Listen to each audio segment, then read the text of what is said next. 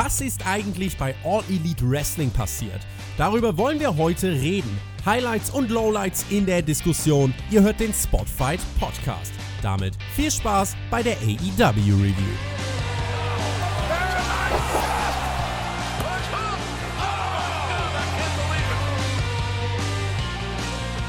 Donnerstag, der 23. Juli 2020. Ihr hört den Spotfight Wrestling Podcast. Mein Name ist Tobi und es ist Donnerstag und ihr wisst, was das heißt. Wir blicken seriös auf seriöses Wrestling zurück. Das gibt es jetzt hier auf YouTube in der Dynamite Review oder auf Spotify oder iTunes oder auf Patreon.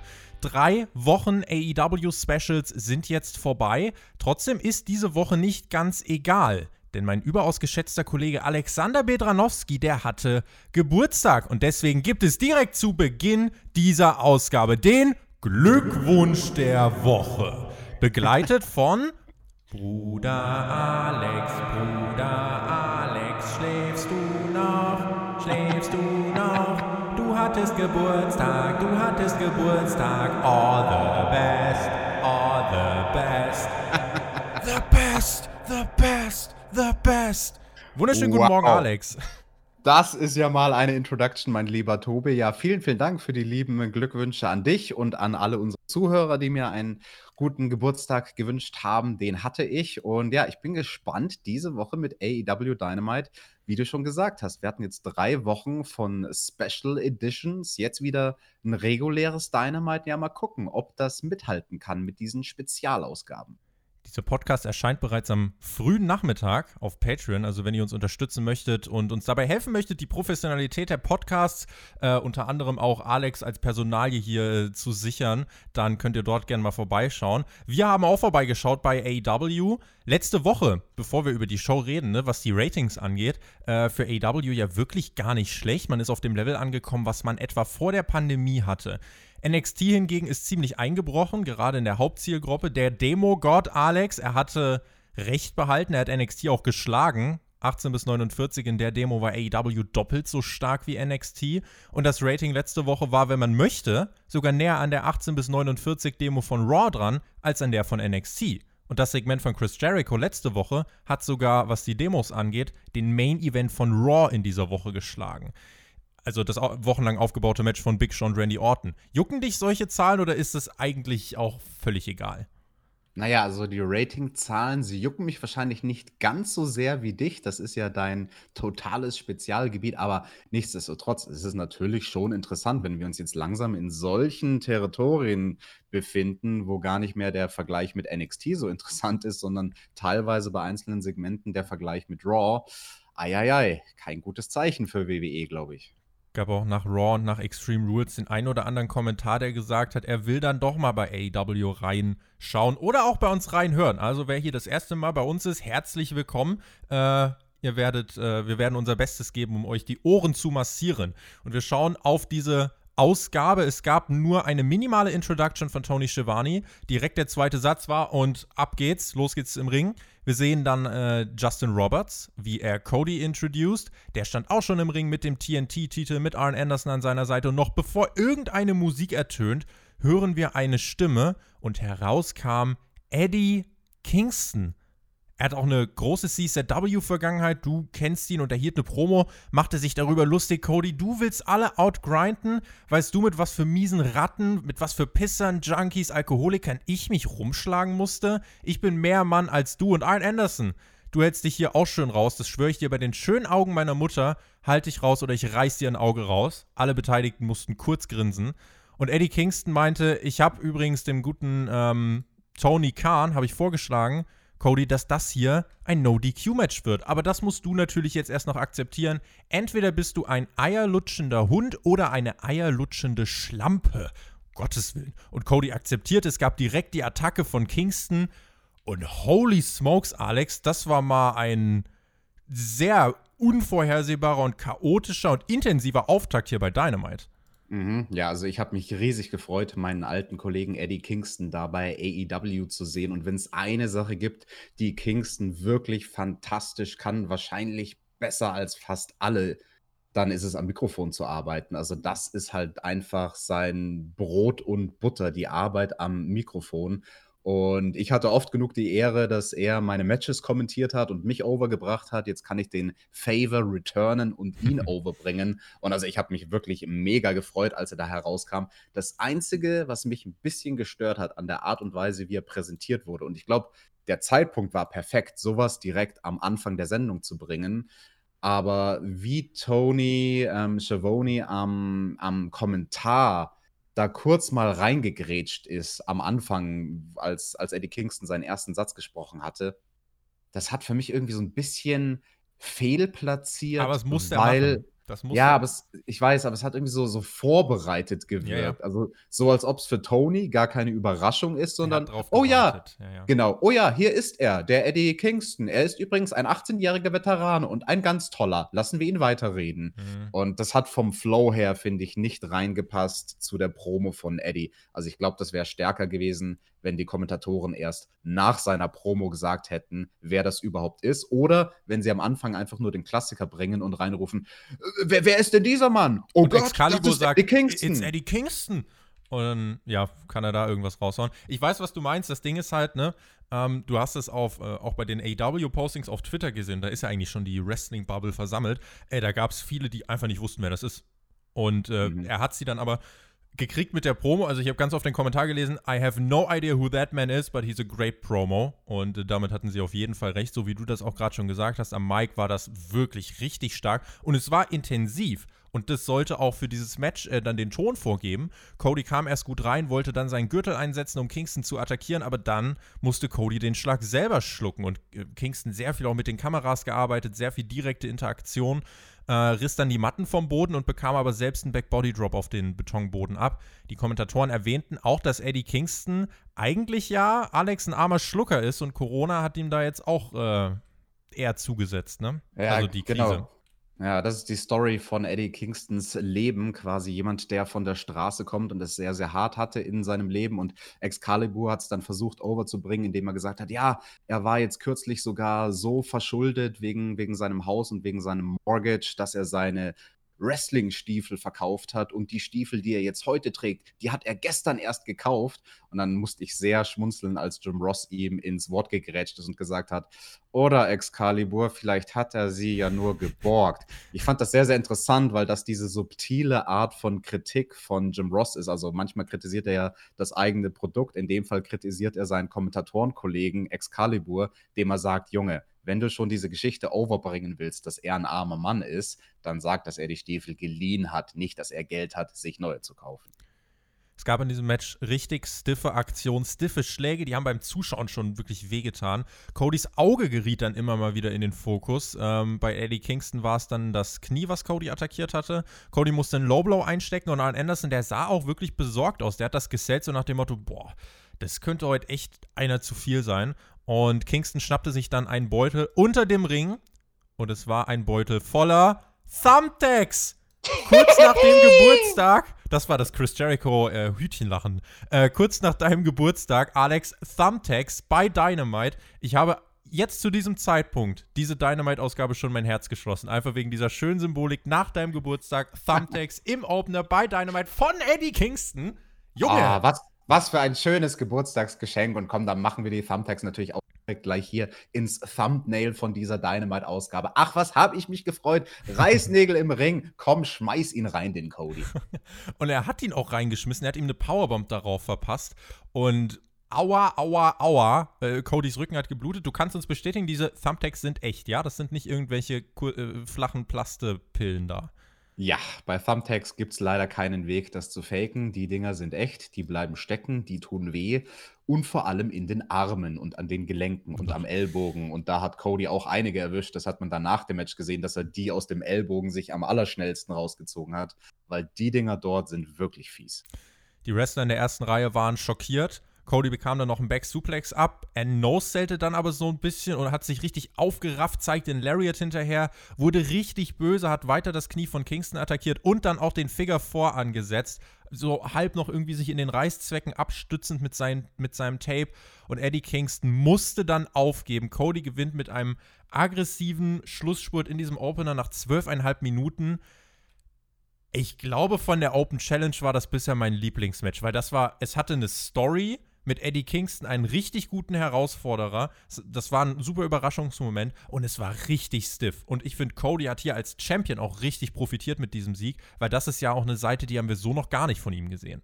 Mhm. Ja, sehr starkes Match, sehr starker Opener und Eddie Kingston, wie du sagst, der passt perfekt in dieses Konzept der Open Challenge. Das ist halt der Inbegriff von so einer offenen Herausforderung, dass da auf einmal irgendein Veteran kommt, der seit 18 Jahren im Ring steht und der sich denkt, ey, das ist jetzt vielleicht meine allerletzte große Chance bei einer Wrestling-Liga, die ein Fernsehprodukt hat. Glaubst du, AEW könnte ihn unter Vertrag nehmen? Hatte sich hier beworben? Ich bin mir da nicht so ganz sicher und ich glaube, AEW war sich auch nicht ganz sicher, wie sie das verkaufen sollen. Ob sie es verkaufen als, hey, hier ist ein Überraschungswrestler, mhm. weil es sprechen einige Sachen dagegen. Also in seiner Bauchbinde, da stand halt 18-jähriger Veteran, der jetzt sein AEW-Debüt gibt. Ich weiß nicht, AEW-Debüt klingt für mich so ein bisschen nach, er hat schon einen Vertrag. Da kann ich vielleicht auch zu viel hineininterpretieren. Mhm. Ich, ich weiß es nicht. Ich weiß es nicht. Ich bin da auch sehr gespannt, was unsere Zuhörer denken. Also schreibt ihr uns das gerne in die Kommentare. Meint ihr, das war jetzt vielleicht mehr so ein einmaliges Ding mit Eddie Kingston? Jemanden, den man nur für diese Open Challenge holt, weil er halt da gut reinpasst? Oder war das seine Bewerbung, die zu einem Vertrag führt? Oder hatte er schon einen Vertrag vor dem Match? Ich weiß es wirklich nicht. Aber ich würde es ihm gönnen. Und wenn ihr schon beim Schreiben seid, diese Open Challenge, es gab das ja schon mal mit dem United States-Titel von John Cena. Und da äh, fand ich das äh, auch wirklich ziemlich cool. Und ich muss sagen, diese TNT Open Challenge, ich finde, sie ist halt wirklich jede Woche, sie ist nicht immer das absolute Highlight der Show, äh, aber sie hat mich noch nie enttäuscht, sage ich mal. Also auch das letzte Woche mit Sonic Kiss und so. Ich kann dem immer was abgewinnen. Äh, und mich interessiert einfach, gefallen euch Open Challenges? Und wie gefällt euch jetzt der TNT-Titel? Es gab ja äh, bei ähm, Double or Nothing, wurde der dann eingeführt äh, zwischen Cody und äh, Lance Archer, war es ja der Main mhm. Event. Und äh, nicht der Main Event, aber das war das Turnierfinale. Und ähm, ja, was ist eure Meinung? Welchen Weg hat man eingeschlagen und war es der richtige Weg? Ähm, weil ich bin wirklich der Meinung, das ist als, als zweiter Titel hinter dem World Title wirklich, äh, macht man da eine super Arbeit und auch Cody, du kannst über ihn denken, was du möchtest, aber er arbeitet wirklich dafür, um hier sich ein, wirklich eine Legacy aufzubauen, auch als TNT-Champion. Und ich finde, das äh, gelingt ihm ganz gut und auch in dieser Woche, es war mir sofort klar, sobald die Thumbtacks rauskamen, Cody wird da reingehen, weil Cody zeigen will, dass er der toughe Motherfucker ist. Mhm. Und das mit den Reißnägeln war übrigens auch ein sehr, sehr schöner Tribut von Eddie Kingston an den kürzlich verstorbenen Danny Havoc. Da hat er einmal, bevor er sie ausgeschüttet hat, nach oben Richtung Himmel gezeigt an unseren gefallenen Kollegen. Fand ich äh, sehr, sehr schön. War dieser Showstart so ein bisschen Inbegriff dafür, was AEW so gut macht? Fragezeichen, weil ich weiß, wir haben das gerade am Anfang auch sehr oft angesprochen. Es ist so ein dynamischer Auftakt und AEW profitiert davon, dass du nie so ganz genau weißt, was du bekommst. Also, dass du äh, gerade auch bei einer Open Challenge, logisch, da hast du dieses kleine Überraschungselement, aber auch die Art und Weise, wie es in die Show reingeht. Äh, wirklich Intro, zwei Sätze, wir sind im Ring direkt ein Match, ohne dass du dich als Zuschauer da irgendwie groß äh, vorbereiten kannst. Du bist einfach mittendrin im Produkt. Ist das eine der größten Stärken von AEW?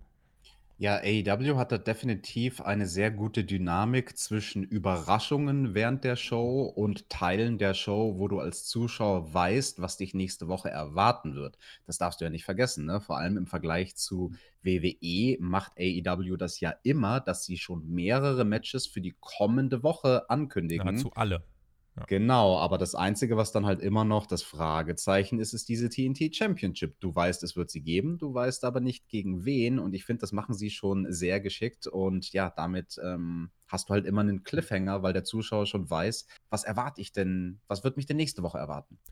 Es gab dann den Rundown von den Kommentatoren für diese Card. Ihr erfahrt natürlich alles hier bei uns. Und wir hatten eine Backstage-Promo von John Moxley, relativ kurz. Er hat gesagt, ich habe Brian Cage überlebt und hat dann seine Position untermauert. Wenn ich was sage, dann mache ich das auch. Als er Brian Cage im Armbar hatte, dann da, da hörte er das, das Knacken und das langsame Reißen der Sehne und des Muskels. Boah, kennt ihr das? Ich liebe es. Das war typisch John Moxley, aber ich kaufe ich kauf ihm äh, und seinem Charakter das komplett ab. Und Brian also ich kenne das. Kennst du das? Ich, ich kenne das sehr, sehr gut, dieses oh, Knacken und Bei dir Reißen. oder bei anderen? Ah, bei mir. Boah. Äh, ja, ich bemitleide dich nicht. Aber es war nicht John Moxley, der dir irgendwie den Arm abgerissen hat. Äh, nö, nicht, dass ich mich erinnern kann. Der hat mir nie so wirklich Okay, er war, er, er war zahm zu dir. Ähm, Wir waren lieb. äh, ja, und er meinte dann Brian Cage, nächstes Mal lass ich nicht los. Äh, damit der Haken erstmal an diese Promo. Das war kurz, simpel, aber äh, ergibt Sinn. Grundsolide, wir haben den World Champion gesehen, passt. MJF kam heraus mit Wardlow an seiner Seite und nahm sich das Mic. Sein Gegner heute Griff Garrison, der wartete schon im Ring. Es gab einige Comedy-Segmente bei Being the Elite mit Griff Garrison und äh, da wurde er quasi als Jungle Boy äh, bezeichnet, großer Jungle hm. Boy. Jungle Man. Jungle Man, Jungie, so den glaube ich Cold Cabana oder so genannt. Äh, und MJF fragte Garrison, ja, erzähl doch mal was über dich, Jungle Man. Und äh, Garrison meinte, das bin nicht ich, ich bin Griff Garrison. Und äh, äh, dann meinte MJF, du nennst dich Ivy League MVP? Du siehst aus, als könntest du nicht mal die Fingerfarbenklasse überstehen. Sag uns doch mal, wie toll es ist, im Ring mit jemandem zu stehen wie mir, der unbesiegt ist. Und Garrison meinte, hast du nicht bei Fighterfest ein Tag Team Match verloren? MJF, ach, guter Punkt. Dann gab es den Schlag mit dem Mikrofon vom M äh, von MJF gegen Garrison vor diesem Match. Ja, ich fand das eine sehr, sehr, sehr interessante Promo hier von MJF gegen Griffey, wie er ihn genannt hat, weil das hier war von der Psychologie her das Paradebeispiel dafür, warum MJF oft verglichen wird mit Roddy Piper. Und ich glaube, das ist so ein Vergleich, den viele nicht ganz verstehen, was der Vergleich eigentlich meint, weil von der Art zu sprechen redet MJF ja dann doch natürlich anders. Er hat kein Dialekt, er redet nicht wütend und wild wie Roddy Piper, er ist immer sehr beherrscht und berechenbar, aber von der Psychologie her, wie so ein Segment aufgebaut ist, ist es eigentlich eins zu eins die gleiche Psychologie wie bei einem Pipers Pit-Segment. Damit meine ich, wann ist der Moment erreicht, wo es handgreiflich mhm. wird? Wie in welchem Maße, wie schnell oder wie langsam muss so ein Gesprächsverlauf eskalieren, bis es dann schließlich zum handgreiflichen Clash kommt. Wo ist die und Grenze? Dieses verbale Herausfinden der Grenze, darum geht's. Genau, und also damit bringt er halt auch diesen Griff Garrison over, weil der dann nicht aussieht wie irgendeine Lusche, sondern weil du als Zuschauer dich dann identifizierst mit diesem armen Typen, der da am Mikrofon fertig gemacht wird und du denkst dir halt als Zuschauer auch, jetzt, jetzt werde ich doch Griffey, los, hau ihn. Und naja, gut, dann wurde er gehauen von MJF. Ja, und zwar sechs Minuten lang. MJF dominierte, äh, hat sich auch im Match nochmal das Mikrofon geschnappt und hat gesagt, ich glaube, ich habe echt ein bisschen übertrieben. Was du gesagt hast, hat mich aber sauer gemacht. Äh, denn man hat mich noch nie gepinnt oder zur Aufgabe gebracht. Garrison wurde dann, ja, attackiert äh, und MJF hat sich über ihn gelehnt und gesagt, los, komm, sag mir, dass ich undefeated bin. Garrison hat erst das Mikrofon weggeschlagen, aber MJF hat ihn so sehr fertig gemacht, dass er er dann irgendwie nur noch so äh, halb bewusstlos sagen konnte, ja, you're undefeated. Hat dann MJF sogar noch irgendwie versucht einzurollen. Es gab den Kickout, selbstverständlich gab es den Kickout. Und ja, dann gab es den Heat Seeker, das ist eine verdammt coole Variante von einem Piledriver von MJF zum Sieg. Aber für ein Squash-Match war das eigentlich, also kann man behaupten, hier ist kreatives Gedankengut eingeflossen. Ja, definitiv, weil diese Story, die da die ganze Zeit erzählt wurde, das war ja genau der Punkt am Anfang vor dem Promo, warum MJF ausgetickt wird, als Garrison da total schlagfertig sagt, ja, nee, Moment mal, also rein technisch gesehen, einmal hast du verloren, nämlich in einem Tag Team Match. Und bam, das war der Punkt, wo MJF so sauer wurde, weswegen er dann während dem Match die ganze Zeit wollte, los, sag es, sag es, ich bin undefeated. Also ich fand, das war eine sehr, sehr schöne Mini-Story, die man dadurch erzählt hat, mit dieser Einheit von Promo und Match ich würde gar nicht mal sagen, so wie du, ja, war ja selbstverständlich am Ende, dass bei dem Schoolboy von Garrison das MJF da auskickt. Ich habe für einen kurzen Moment während diesem Schoolboy gedacht, ich würde es abkaufen und es würde funktionieren es wäre ein Buzz und es würde einen Star kreieren. Das wäre halt der Klassiker von so einem One-Two-Three-Kid-Sieg. Jemanden, wo du es nicht glaubst. Und in dem Fall wurde ja sogar noch eine Story erzählt. Und dieser Garrison, der wurde ja wirklich an sich gut overgebracht von MJF. Jetzt mein einziger Kritikpunkt an dem Match. Garrison hat sich selbst nicht so overgebracht, wie er es hätte tun sollen, weil er das ganze Match über zu sehr totgesellt hat. Mhm.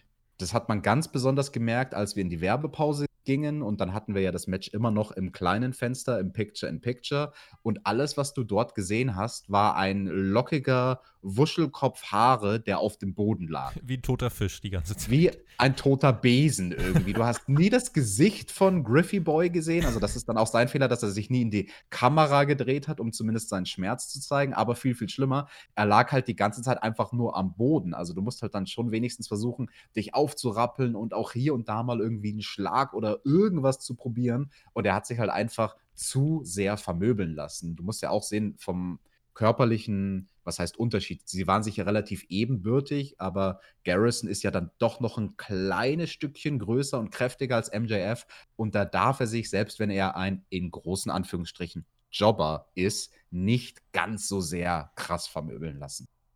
Tony Schiavone gab uns ein Update zu Britt Baker. Die wollte sagen, erstmal, also nicht zu Britt Baker, äh, also er wollte uns ein Update zu Britt Baker geben, so rum. Dieser Podcast-Job ist schwer, guckt mich nicht so an. Aber Reva war noch vor der Kabine und äh, hat gesagt, so, erstmal, mein Name ist Ree und bevor sie was sagen kann, Britt Baker, Reva!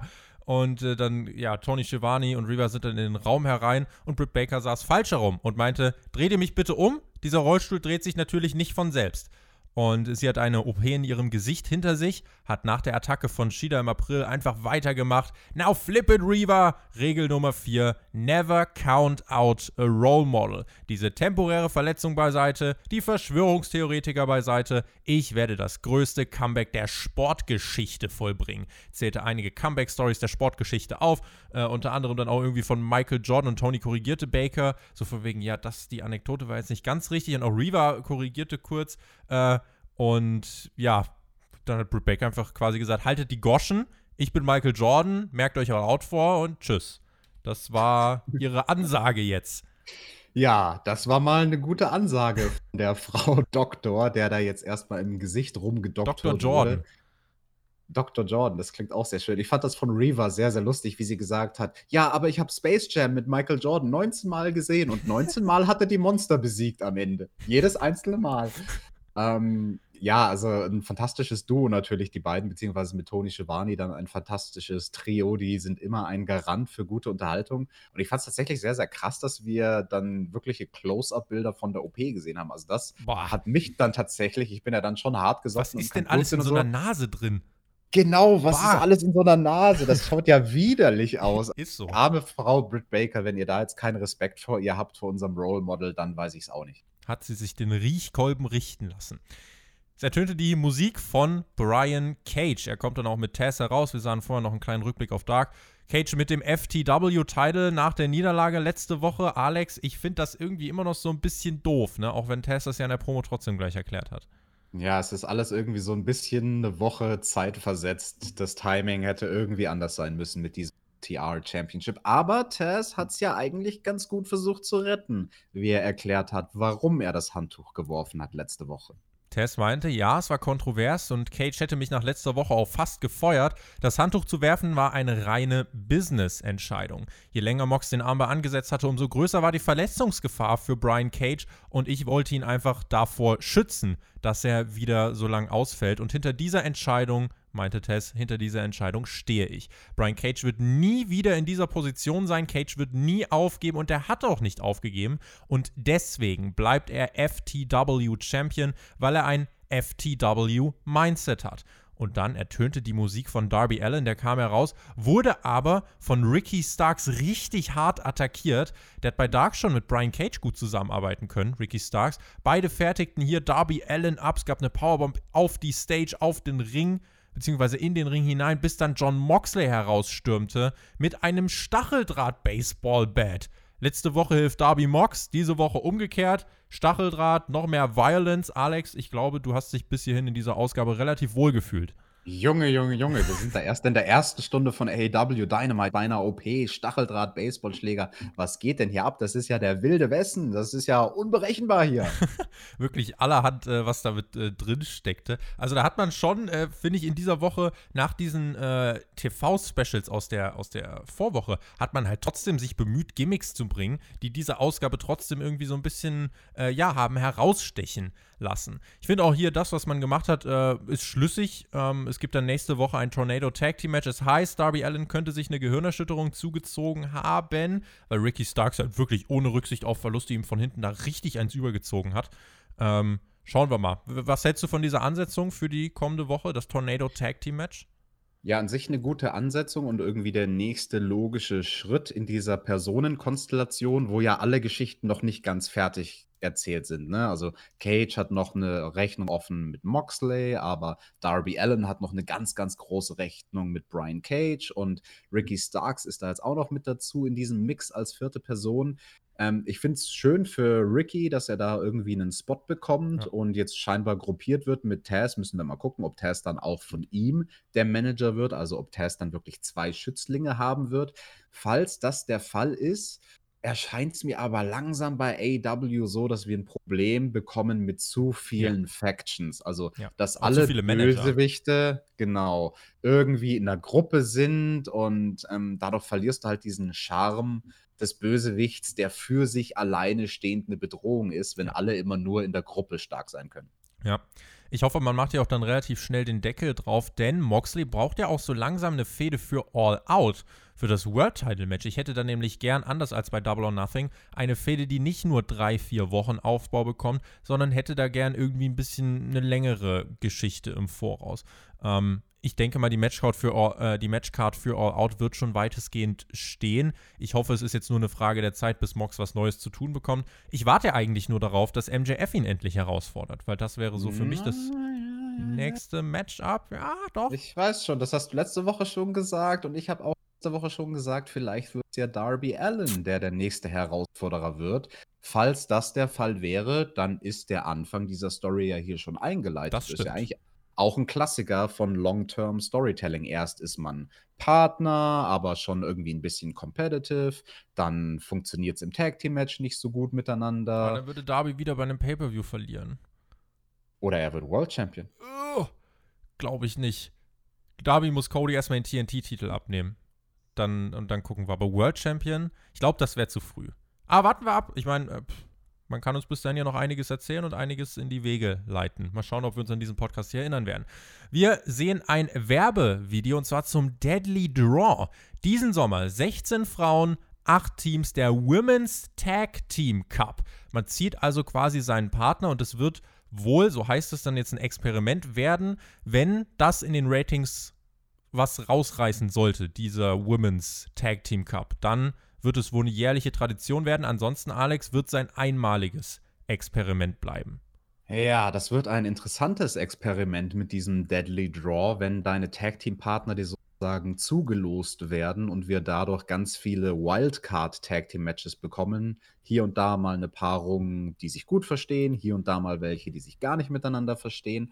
Das große Problem an dieser Sache ist, man versucht die AEW Women's Division zu pushen. Das haben wir ja auch schon jetzt oft genug gesagt, dass die an sich relativ schwach ist, also von dem Level, was die Ladies dort haben. Wir haben da jetzt nicht viele erfahrene Veteraninnen, sondern die meisten der Ladies sind halt noch relativ unerfahren, zumindest in so einem TV-Produkt. Ja. Und für einen unerfahrenen Wrestler ist so eine Art Match deutlich schwieriger zu worken, so ein Tag Team Match, wo du die Story erzählen möchtest, oh, vielleicht verstehe ich mich nicht mit meinem Partner.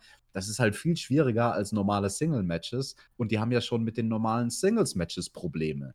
Deswegen weiß ich nicht, ob man den Ladies da nicht zu viel zumutet. Meine Vorfreude hält sich ehrlicherweise auch noch in Grenzen. Ähm, aber wir werden dann drüber reden, wenn das Turnier denn stattfindet. Der Inner Circle, weiter ohne Sammy Guevara, war Backstage bei deinem Lieblingsinterviewer, Alex Marvez.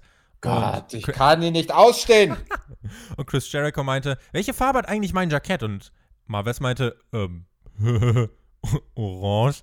Ganz genau, das hat 7000 Dollar gekostet. Heute wird der Demo God live im TV seine Rache bekommen. Und heute treffen wir im Main Event auf den Jungle Boy, den Luchasaurus. Und übrigens, Kinder, der Luchasaurus, ta, das ist gar kein richtiger Dinosaurier. Er hat sich gefreut, als hätte er den Leuten erklärt, dass der Weihnachtsmann nicht echt ist. Und meinte dann, heute werden wir den Dino aussterben lassen. Und Jericho fragte dann noch, äh, Santana, rieche ich eigentlich immer noch nach Orangensaft? Und er nur so, yep. Und was sagte Chris Jericho dann, Alex? I stink! God Nein, damn it! God damn it, I smell like orange juice. Ugh, I cannot, I cannot like, I hate the smell. God, I'm, I'm so mad. Irgendwie sowas hat er gesagt. Bestimmt, ja. Äh, es wurde Backstage zu den Young Bucks geschalten. Die Bucks hatten sich einen Ref geschnappt. Für ihr Falls Count Anywhere Match gegen Butcher und Blade. Ja. Und die Bucks fanden Butcher und Blade wo? Richtig! In der Küche! Weil sie sind Metzger und Klinge. Sie waren am Fleisch verarbeiten, arbeiteten auch sauber wie die, also ja, sauberer eigentlich als die Big Player hier in Deutschland, haben sich auch brav danach die Hände gewaschen. Der Butcher mit seiner schwarzen Schürze machte sich bereit und dann begann in der Küche dieses Falls Count Anywhere Match. Ja, das war auch wieder so eine Stelle, wo Jim Ross am Kommentar ähm, durchaus Kritik geübt hat auf subtile Art und Weise. Und ähm, ja, da gefällt es ihm halt nicht, dass man den Zuschauer irgendwie so ein bisschen für blöd verkauft. Und von Jim Ross kamen dann so Sprüche wie: He's a butcher, you get it? Weil wir hier gerade in einer Küche sind. Haha, ist das nicht lustiger, ironischer Humor, den wir hier haben bei AW? Nein, ich persönlich hasse ihn. So, das ist der Unterton. In dem Fall fand ich aber, wenn er das einfach nicht erklärt und die Szene einfach so laufen lässt, dann ist es, finde ich, für den Zuschauer erträglicher, als wenn er dann auch noch sagt, ja, er ist ein Butcher, deswegen steht er in der Küche. Das ist halt wie, äh, keine Ahnung, wenn du Witze von R-Truth oder so erklärst. Das will ich nicht. Ich will nicht, dass man mir offensichtliche Witze erklärt. Äh, dass das hier in der Küche losgeht, fand ich eigentlich originell. Äh, ich meine, ist halt mal eine, eine Abwechslung gewesen. Äh, aber ich weiß nicht, da fand ich tatsächlich, war Jim Ross so ein bisschen, ja, ich habe so gedacht, alter Mann, lass uns doch mal Spaß haben mit dem Produkt. Ich, ich, verstehe beide Seiten. Ich bin da jetzt ganz diplomatisch. Ich verstehe dich, warum es dich nervt, wenn Jim Ross das kritisiert. Ich verstehe aber auch Jim Ross, warum er das an der Stelle kritisiert, weil es halt an sich relativ cheap umgesetzt war. Also das war nicht so wie in dieser einen Backstage-Vignette, die wir damals gesehen hatten mit Butcher Blade und MJF, wo sie ja wirklich gemetzgert haben und da hing das Fleisch von den Decken und überall war Blut. Und hier war es halt einfach so ein billiger Tisch mit zwei schon geschnittenen Steaks und beide hatten halt eine Metzgerklinge in der Hand. Also es war halt irgendwie ziemlich Ja. cheap visualisiert. Zu Nichtsdestotrotz, den Gag an sich würde ich schon lustig finden, aber dann, ja, ähm, ist halt schwierig. Also Jim Ross ist da in der Rolle als jemand, der ein Backstage-Advisor ja auch ist bei AEW und ich kann mir das sehr, sehr gut vorstellen, dass er dann in diesen Meetings vor den Shows immer sagt, okay Leute, wisst ihr was, das ist ziemlich dumm, wenn ihr das machen wollt und dann die anderen so, ja, wir machen es aber trotzdem, weil wir finden es lustig. LOL. LOL. Wer sagt eigentlich 2020 noch LOL? es gab viele spektakuläre Spots von äh, Dingen auf Menschen herunter. Matt Jackson bewarf seine Gegner mit Fleisch, wurde dann selbst auf so eine Fleischbank gesuplex, also so ein, so ein Metalltisch. Äh, es ging hin und her, es gab abwechslungsreiche Spots in der Backstage-Area des Daily's Place. Nick Jackson wurde gegen die Tür eines Produktionstrucks geworfen, wo ganz groß Wert drauf war: Nick Jackson! Den Witz muss man mir auch nicht erklären. Fand ich aber trotzdem lustig. Er, War ein viel, viel lustigerer Witz in dem Produktionstruck. Ich glaube, den hast du komplett übersehen. Hast du gesehen, was in dem Truck drin war? Es gab so ein, äh, so ein, so ein, ach ja, es gab so ein Board, da stand was drauf. Meinst du das? Oder- Genau, das war so ein kleiner Aufsteller, so quasi wie Ja, so ein ja. Schild, so ganz billig gemacht, von wegen Mud Show Ja. tonight. Heute Abend, willkommen bei der Show Wrestling Show. Das ist ja das, was Jim Cornette immer äh, vorwirft, dass diese Art von Wrestling Show Wrestling ist. Und finde ich schon sehr, sehr witzig, wie AEW da auf äh, diese Kritik reagiert. Deswegen, lieber Tobi, das Oh. war mein versteckter Seitenhieb gegen Jim Cornette der Woche. Diese Kategorie wird äh, alle Leute, die das hier dokumentieren, sicher in Ekstase versetzen, weil sie sich denken, wo soll der Platz in meiner Excel-Tabelle herkommen für diese Kategorie? ah, schön, schön. Ähm, also, Nick Jackson wurde gegen, gegen sich selbst geworfen, Matt wurde in den äh, Produktionstruck hineingeworfen, der Butcher wurde mit einem Backblech zerbutschert, Blade wurde auf eine Rolltreppe gesuperkickt, herrliches Visual, er kriegt den Superkick ab und dann fährt er halbtot diese Rolltreppe nach oben. Das, das war großartig. Ja, das war wirklich eine gute Art, in die Werbung zu gehen, so als letztes Bild, ja.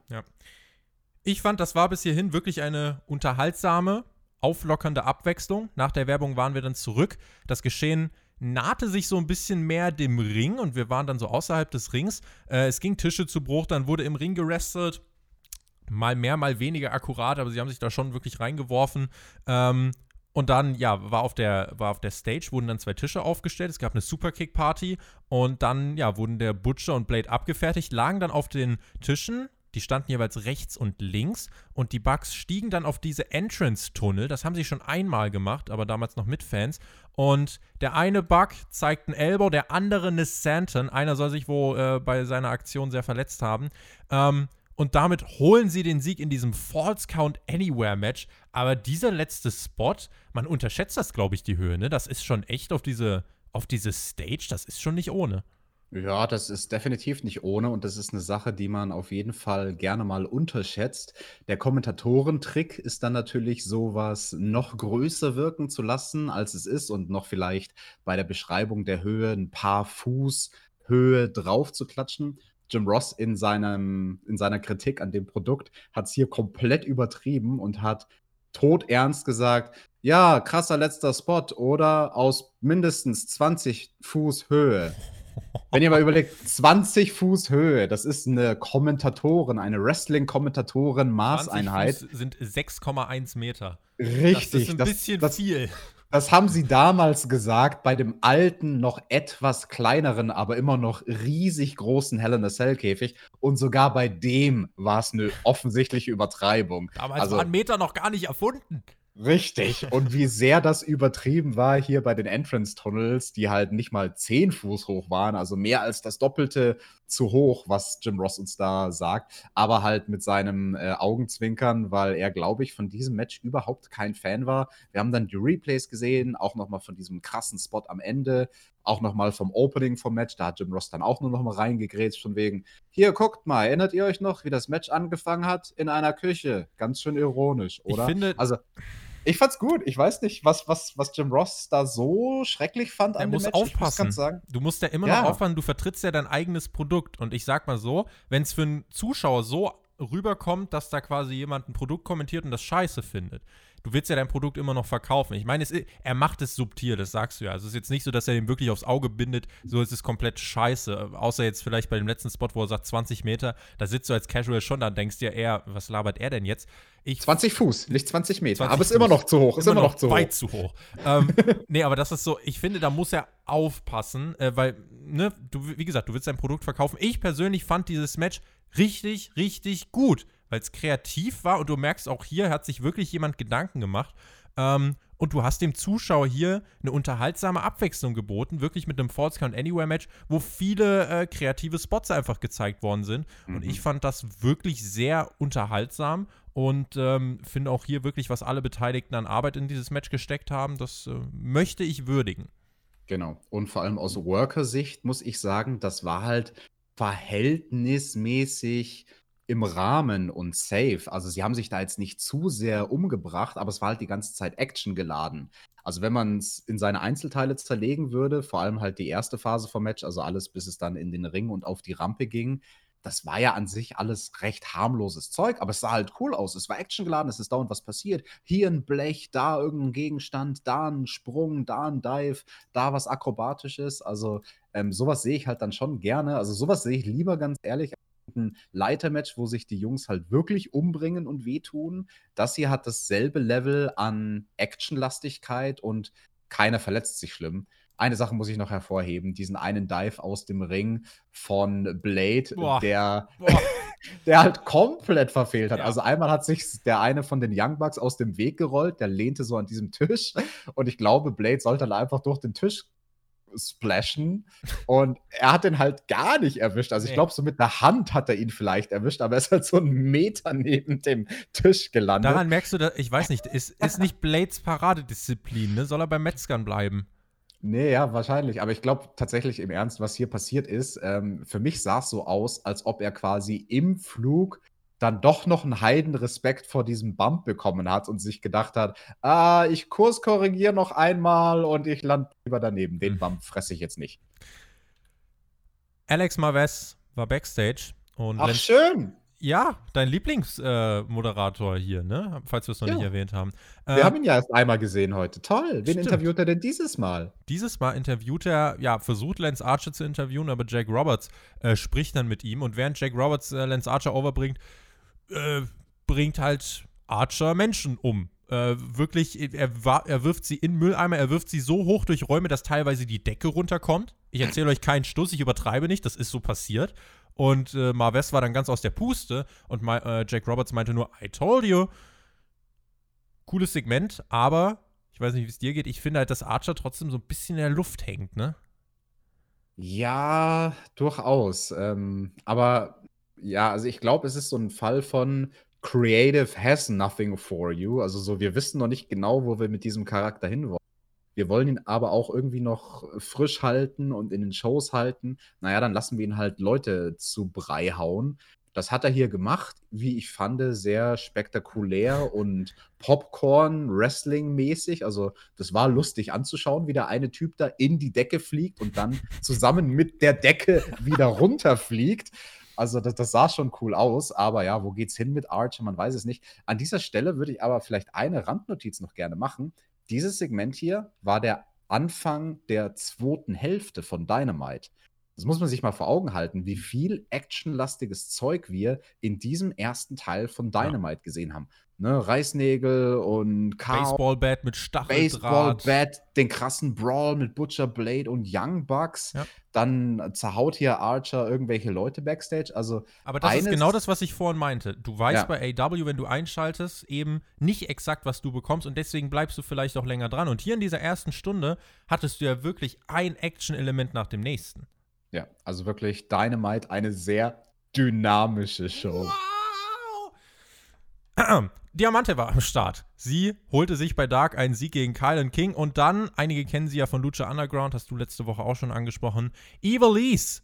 Und sie, ja, traf eben auf Diamante. Du hast letzte Woche ja fast schon so ein bisschen Vorfreude auf dieses Match geäußert.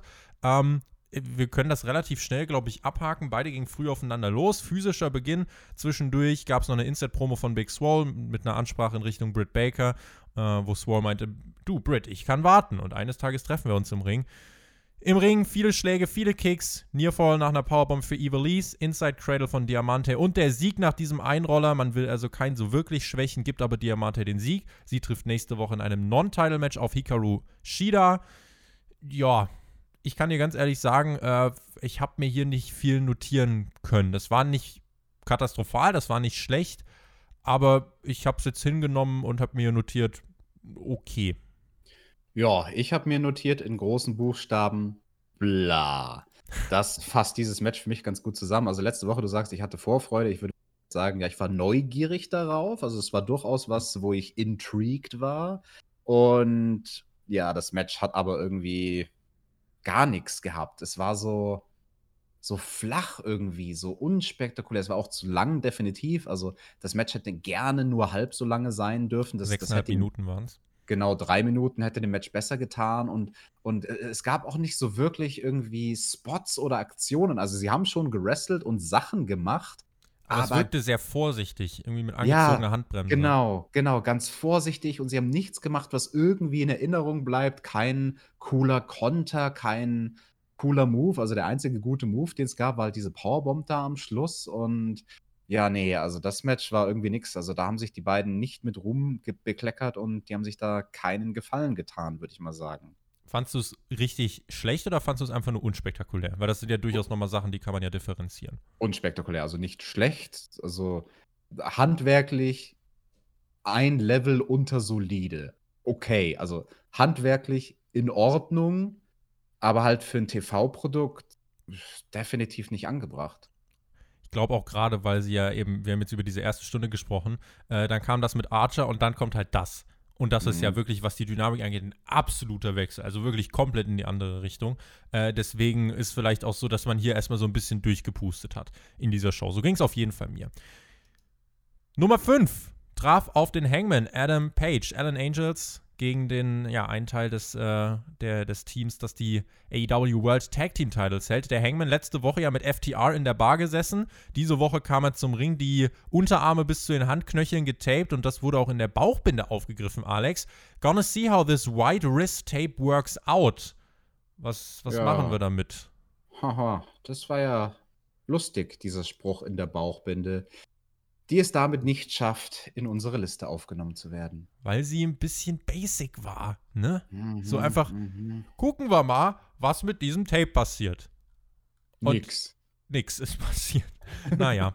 ähm, Five versuchte es, der Hangman war aber besser. Five war agil, konnte hier und da auch Offensive durchbringen. Die Dark Order versammelte sich auch auf der Bühne. Brody Lee war erstmal nicht da. Evil Uno war als stellvertretender Leader anwesend. Letzten Endes eine Pop-Up Powerbomb, eigentlich fast so ein Pop-Up Last Ride, wenn man möchte, mhm. der äh, dann dem Hangman den Sieg bringt. Das lief jetzt im Match so, wie es hätte laufen sollen, ne? Das tat es wohl und diese Pop-Up Powerbomb, dass er auch mal ein Match beendet, nicht mit seinen beiden Standardmanövern, die wir gar nicht gesehen haben in dem Match. Also die hat er nicht mal versucht, sondern gegen Nummer 5 mehr so ein mittleres Level-Gegner. Da reicht halt auch mal ein anderer Move. Ist ganz gut. Also wenn er damit vielleicht in Zukunft noch mal ein paar Siege holt, dann hat er sogar ein drittes Manöver, was er immer in der Finishing-Phase von großen Matches zeigen kann und was dann Bedeutung hat. Auf der Bühne standen dann fünf Mitglieder der Dark Order. Brody Lee kam dazu und auch Colt Cabana. Aber alle hatten so einen komischen, äh, ja, hatten ja diesen Dark Order-Look, außer Colt Cabana, hat einfach sein T-Shirt angehabt. Und damit waren es dann sieben Leute. Brody Lee im weinroten Anzug, weinrotes mm. Jackett, das war, das war eine richtig tolle Farbe. Wirklich, das hat, das hat Lust gemacht auf mehr. Das war traubig und äh, diese Woche, wenn wir schon nicht dem Hangman die Bauchbinde geben und wenn ich auch Chris Jericho leider für das äh, befleckte Jackett nicht irgendwie eine Auszeichnung geben kann, dann kann ich definitiv Brody Lee hier die Auszeichnung geben für das Jackett der Woche. Mm, Denn ja, das war, das du, du schmeckst es, ne? Ja, ja, ja, ich, ich schmecke den, den Traubensaft, ich schmecke den Wein. Ich weiß nicht, wie er diese schöne ja. Farbe hinbekommen hat. Vielleicht hat er ja das Jackett genommen. Vielleicht war es mal weiß und er hat es dann einfach getränkt in so einem Fass mit Weintrauben. Da stand man ja dann auch barfuß mit den Füßen noch drauf. Dann war da die ganze Dark Order und hat in diesem Weinfass rumgestapft, um diesen Anzug so richtig schön zu tränken. Jetzt sind wir im Mittelalter. Mhm. Ich wette, der hat auch gut gerochen. Also definitiv besser als das Jackett von Chris Jericho. Brody Lee hielt eine Promo und er bot dem Hangman an, dass ihm die Dark Order etwas Hilfe anbieten könnte. Denn wir lassen dich auch niemals allein. Dieses Angebot wollen wir dir machen. Und der Hangman nahm das Mikro und meinte, yo, cool mit den Komplimenten. Äh, ich weiß nicht, ob ich derzeit Bock habe, einer Sekte beizutreten. Das Wort Sekte war mhm. das, was Brody Lee auf die Palme gebracht hat. Ähnlich wie wenn du MJF sagst, von wegen, ey, du hast verloren. Und Brody Lee mag dieses Wort gar nicht, meinte, ja, schön, Cowboy hast jetzt gerade dein Bett aufgestellt, viel Spaß beim Schlafen. Dann stand der Hangman gegen Evil, Uno, Stu Grayson, Reynolds und Silver im Ring und die vier machten den Hangman fertig. FTR sprintete nach draußen, schmetterten einen Kühlkanister mit Bier und Eis auf die Dark Order. Eis schoss durch die Gegend, der Bierkanister zerplatzte und auch Kenny Omega tauchte dann auf. Aber da war quasi eigentlich alles schon wieder vorbei. Er war ein bisschen später da als FTR und äh, es gab dann den Handshake von FTR und dem Hangman. Der Hangman bekam ein Bier, hat sich gefreut. Kenny schaute so ein bisschen bedröppelt und wollte helfen, aber konnte nichts machen. Das ist irgendwie wie wenn du mit Freunden irgendwie beim Umzug helfen willst, aber alle machen was und du hast keine Kiste mehr, die du mitnehmen kannst. Und das war ein sehr schöner Vergleich. Ja, und das ist und dann stand Kenny da und dann so ein bisschen sauer war er auch, aber wahrscheinlich eher so auf sich selbst.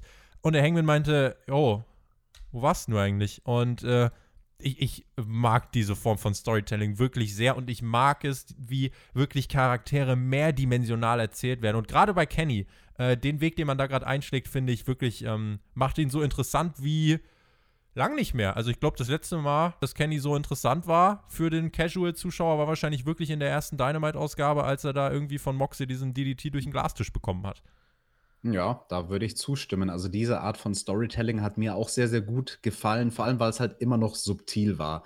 Und es wurde so ein bisschen vorbereitet, dieser Moment, den wir da am Schluss hatten mit dem Hangman und mit Kenny von Brody Lee am Mikrofon, der ja sowas gesagt hat von wegen, ja, also ich habe ja all meine Leute und wir halten immer zusammen. Wo sind denn deine Freunde, lieber Hangman? Mhm. Und das war schon sehr, sehr stark. Also generell diese ganze Dynamik mit dieser Personenkonstellation, wie Elite mit Kenny auf der einen Seite und dann eben der Hangman mit FTR auf der anderen Seite. Ich bin sehr, sehr, sehr gespannt, was da so kommen wird wie gesagt, ich kann mir auch immer noch sehr gut so ein Six-Man-Tag-Team-Match vorstellen, wo halt dann die beiden Tag-Team-Champions in gegenseitigen Teams aufeinander prallen oder irgendwie sowas in die Richtung.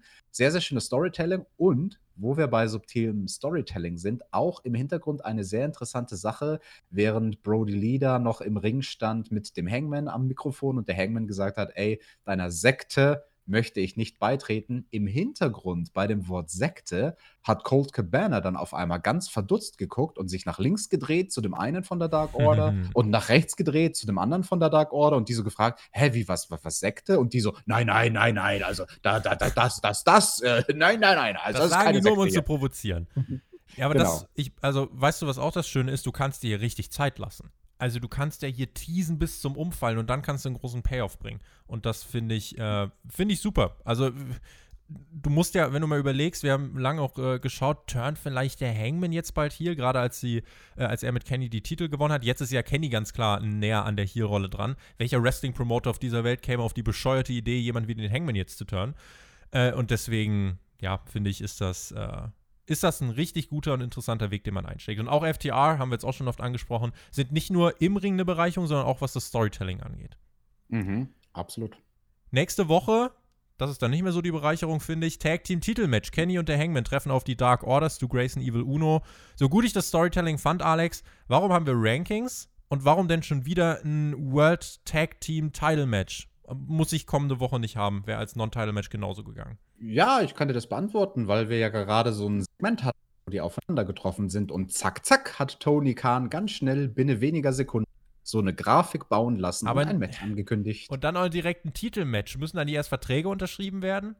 Nee, das geht ganz schnell. Das geht um Handumdrehen. Da bist du im Tunnel Backstage gegangen und schon hast du den Vertrag in der Hand fürs Match in der nächsten Woche. Zack, kein Problem. Und wenn du den nicht unterschreibst? Ja, die haben aber unterschrieben, weil wir haben ja die Grafik so schnell gesehen. Nun ja, davon bin ich kein Fan. Nächste Woche außerdem Diamante gegen Hikaru Shida, John Moxley und Darby Allen gegen Brian Cage und Ricky Starks. Außerdem auch die TNT Championship Open Challenge. Und dann war es Zeit für den Main Event. Jurassic Express gegen Jake Hager und Chris Jericho.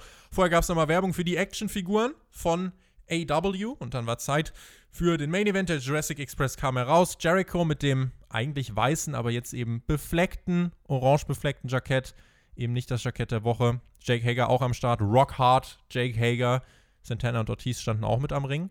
Und dann gab es, ja, in diesem Match ähm, die erste Anfangsphase, wo eben der Jungle Boy und Jericho im Ring waren, dann Hager und der Luchasaurus. Und dann gab es quasi zwei Hot Tags, auf die aufgebaut wurde, nämlich einmal die lange Heat-Phase gegen den Luchasaurus. Als, dann wurde der Jungle Boy eingetaggt und dann gab es eine lange Heat-Phase gegen den Jungle Boy und es wurde der Luchasaurus eingetaggt. Ähm, und das war, ja, was das In-Ring-Work angeht, äh, haben sich alle reingelegt, haben sich alle ins Zeug gelegt. Äh, das war okay. Das war jetzt nicht äh, über die Maßen herausragend, aber es war ein, äh, wie ich fand, ordentlicher TV-Main-Event. Es gab zwei Eingriffe von Marco Stunt, äh, jeweils dann als Ref Aubrey Edwards nicht hinschaute. Die fand ich Quatsch. Erstens ist es das Face-Team und zweitens Marco Stunt. Äh, nach, ich mag ihn ja eigentlich, aber diese Eingriffe sind halt, die bringen nichts. Ja, also sie adden nichts äh, zu diesem Match hinzu.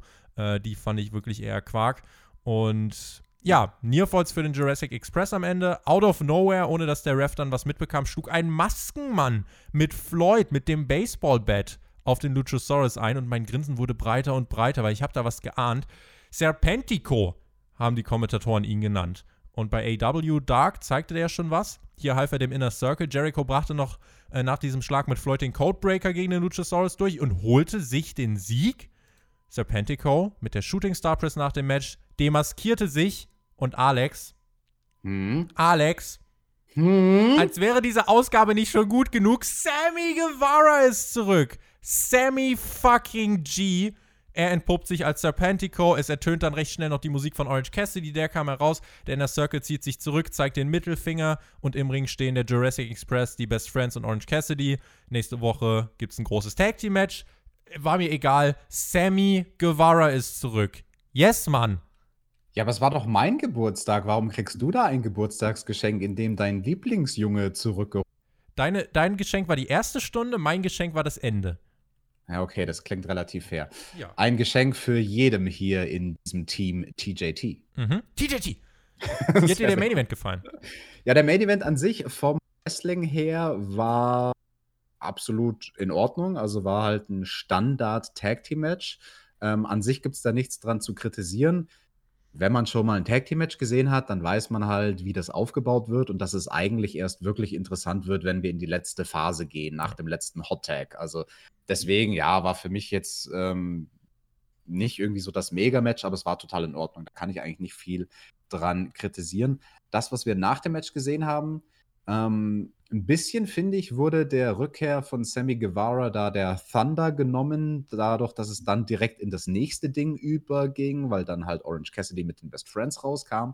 Aber das, was mich wirklich stört, wir hatten das vorher schon einmal bei diesem Tag Team Titelmatch für nächste Woche. Hier fand ich das noch viel schlimmer und krasser und da funktioniert Suspend Your Disbelief einfach nicht. Wenn die Best Friends mit Orange Cassidy gerade eben fünf Sekunden davor rausgekommen sind und auf einmal sehe ich links unten im Bild eine Match-Grafik angesetzt für nächste Woche. Ein 10-Mann-Tag-Team-Match, 5 gegen 5 mit eben allen fünf Beteiligten auf, jedem, auf jeder Seite, die wir hier gerade gesehen haben. Mhm das kann ich nicht abkaufen. Ich kann dann auch den Kommentatoren nicht diese Begründungen abkaufen. Hey, Tony Khan backstage hat ganz schnell ein Match angesetzt und hier ist auch schon die fertige Grafik.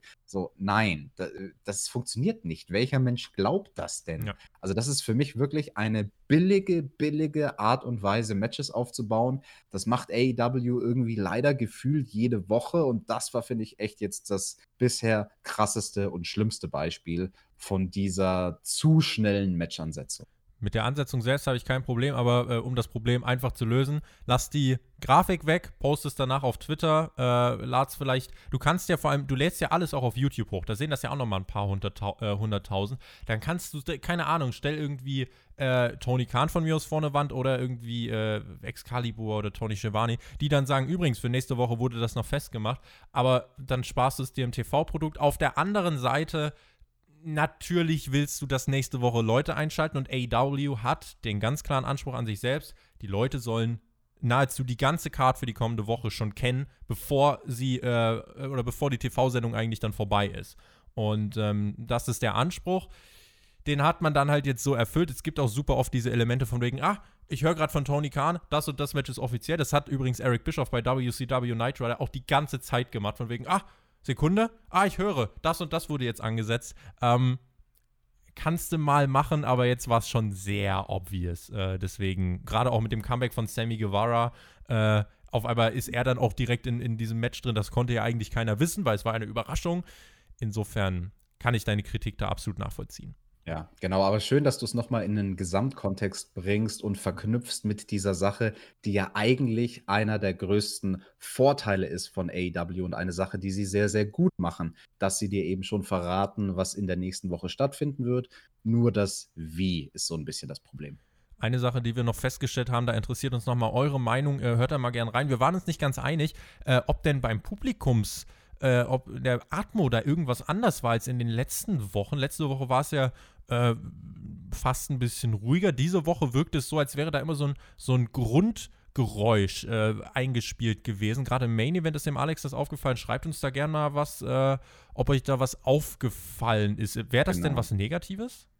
Ja, wenn es da doch lauter klingt. Ähm, warum denn nicht? Mich hat es nur irgendwie irritiert, weil ich habe dann teilweise sehr stark aufs Publikum geachtet. Also Publikum, diese Woche war das ja noch mal weniger als sonst bei AW. Diese Trauben, die normalerweise auf den Rängen saßen, das gab es diese Woche nicht. Naja, gut, so wie in Florida die mhm. Covid-19-Zahlen sind, überrascht das, glaube ich, keinen. Ja. Es gab halt wirklich nur diese paar wenigen Leute bei den Guarding Rails auf jeder Seite, fünf, sechs Leute.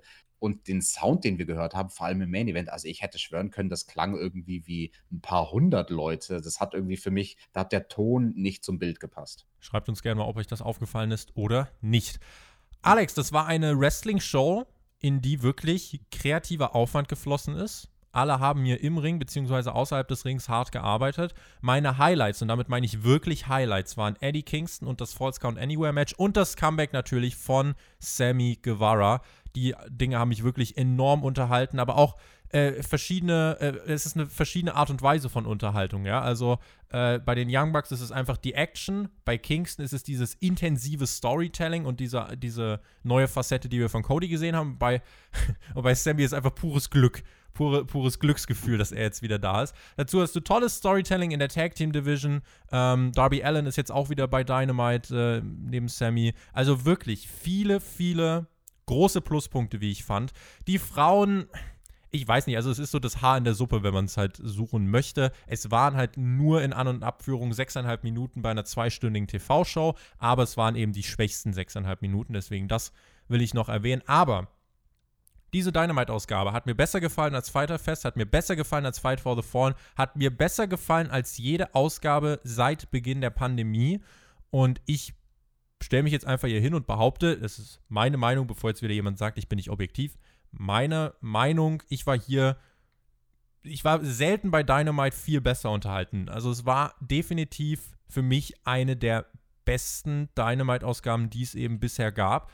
Ähm, wie gesagt, aufgrund sehr, sehr vieler Pluspunkte. Und meine Message in dieser Woche, die ich so für mich herausgezogen habe, ist halt wirklich, dass ein 37-jähriger Promoter, Tony Khan, ein wirklich für mich treffenderes, zielgruppengerechteres Produkt auf die Beine stellen kann, als ein 74 Jahre alter Promoter bei dem dann irgendwie, ja, äh, ein Sumpfkampf stattfindet oder ein Augenmatch. Und ich muss sagen, da bin ich hier wirklich, hier fühle ich mich wohl, wenn ich das schaue. Und hier rede ich ja. halt auch wirklich, mache ich kein Geheimnis draus, hier rede ich halt lieber drüber. Mhm.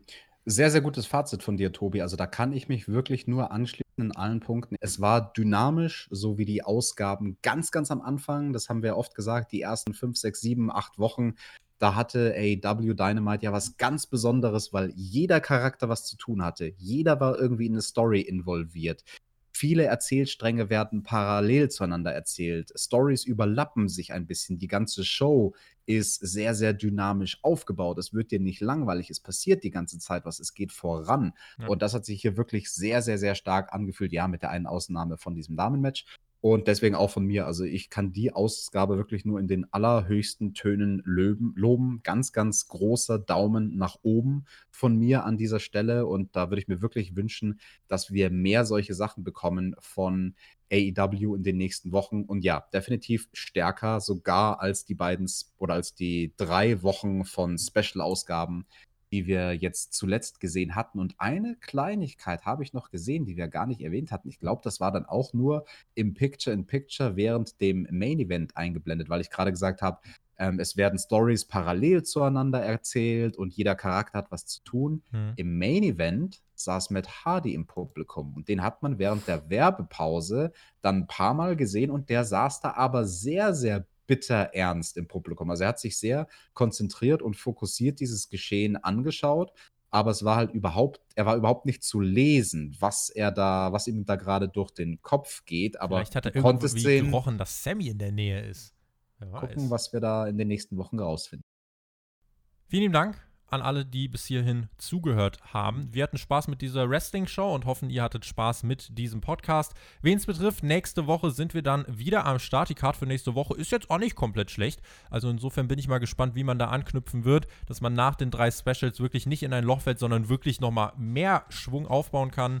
Ähm, ziehe ich meinen Hut davor. Und äh, ich ja, bin gespannt auf das Feedback für diese Show. Wenn ihr abstimmen wollt, spotfight.de, dort gibt es die Umfrage und dort könnt ihr voten, wie euch Dynamite in dieser Woche gefallen hat.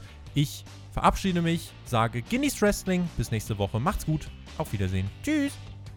Jawohl, vielen Dank fürs Zuhören auch von meiner Seite. Und ja, ich den Luxus, ich hatte Geburtstag, da habe ich mir Urlaub genommen. Jetzt habe ich mal Zeit, jetzt habe ich am Donnerstag Zeit, mir Wrestling anzugucken. Ich glaube, als nächstes gucke ich auch mal NXT, das mache ich sonst nicht. Aber dann kann ich mal schauen, wie NXT aktuell so ist im Vergleich zu AEW. Schreibt ihr uns gerne in die Kommentare, wenn ihr beide Shows gesehen habt, was fandet ihr besser, wenn ihr nur AEW gesehen habt, was hat euch gefallen. Und wir freuen uns auf eure Kommentare und ansonsten bis nächste Woche wieder hier bei AW Dynamite.